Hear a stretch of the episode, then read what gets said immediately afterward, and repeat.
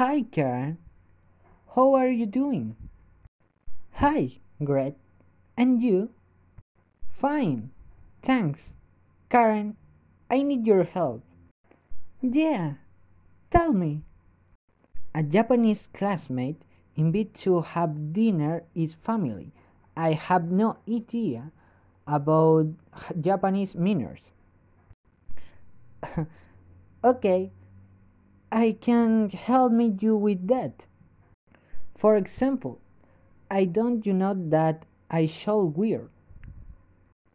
If you will, invite to have dinner with the family and be semi-formal dinner, so you should dress black in navy with neutral shirt. If they live here, they must probably have Western tradition.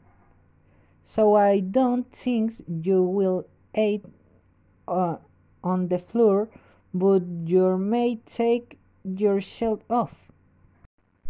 What about food? Well, mm, chopstick. Yeah, probably. Will the set your spoon, however, the tradition calls for use chopsticks. You'll be sure you lay the on the chopstick rest and will finish your meat.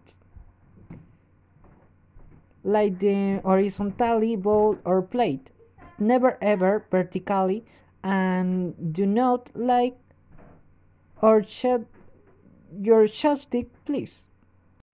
Okay. They may service you food and bowls you can hold with your hand.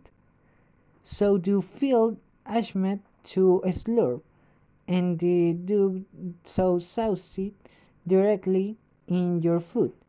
Pour a small amount of soy sauce into the small bowl and dip your food into it. There's so many things to learn. Not so many.